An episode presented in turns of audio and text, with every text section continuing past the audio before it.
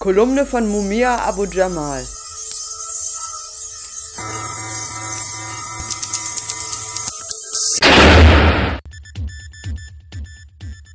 Shock and awe. I didn't see this coming. The words I never thought I'd say, President Trump, have become reality. Der US-Präsidentschaftswahlkampf wurde vor seinem Ende noch von einigen Eruptionen geprägt. Ein Mitschnitt von Donald J. Trumps vertraulichen Gelaber gegenüber einem Reporter aus dem Jahr 2005, dem er sich seiner sexuellen Eroberung bzw. entsprechender Versuche rühmte, hat ihn einiges an Unterstützung gekostet. Vor allem von Frauen, die über die offene Grobheit schockiert und angewidert waren, mit der er darüber prahlte, Frauen zu begrapschen und ihnen unter den Rock zu fassen. So empfanden auch nachdenkliche, einfühlsame und rechtschaffene Mitglieder der Republikanischen Partei, die einfach nur noch abgeschreckt waren von diesem Mann. Aber wie das alte Sprichwort lautet, du kriegst, was du bezahlst. Oder sollte ich besser sagen, man kriegt, was Trump bezahlt hat? Das ist das neue Gesicht und der neue Ton von Trumps Partei, der jetzt ein Mann seinen Stempel aufdrückt, der alles zu verabscheuen scheint, bis auf Geld. Der Politikwissenschaftler Andrew Hacker sagt in seinem 1992 erschienenen Buch Two Nations, Black and White, Separate, Hostile, Unequal, zu Deutsch etwa Zwei Nationen, schwarz und weiß, getrennt, feindselig und ungleich. Er sagte voraus, dass die Republikanische Partei sich in eine weiße Partei verwandeln würde, die künftig weder schwarze Wähler haben noch brauchen würde. Unter Trump brauchte sie auch keinen hispanischen Wähler mehr. Auch auf zwei Millionen amerikanische Muslime kam es scheinbar nicht mehr an. Aufgrund der demografischen Veränderung im Land konnte es sich die Grand Old Party leisten, auf Biegen und Brechen Barrieren zu schaffen, um Schwarze und Latinos von der Wahlurne fernzuhalten. Über Generationen war das die Taktik der Demokraten, der ehemaligen Partei der Sklavenhälter, die sich dazu der Terroristen des Ku Klux Klans bediente.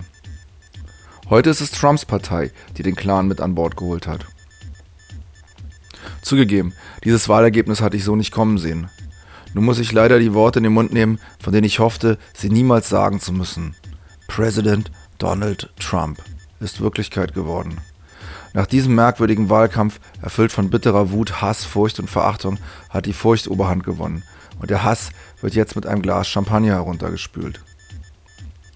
Dieser Präsidentschaftswahlkampf war markiert durch Auftritte der Kandidaten, wie wir sie zuvor noch nie gesehen haben, von Worten, wie sie noch nie zuvor im Fernsehen oder Radio zu hören gewesen waren, zum Beispiel Trumps Geschrei über das manipulierte System.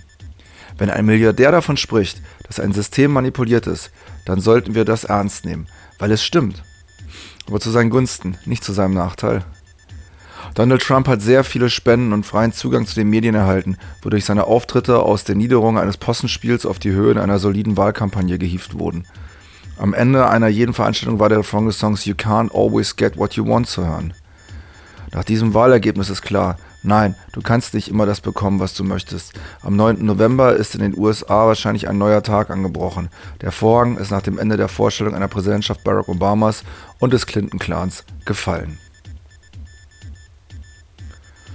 Soweit diese Kolumne von Mumia Abu Jamal erschienen am Tag nach den US-Wahlen auf prisonradio.org und am Montag, den 14. November in deutscher Übersetzung in der Tageszeitung Junge Welt, die Übersetzung von Jürgen Heiser. From imprisoned nation, this is Mumia Abu Jamal.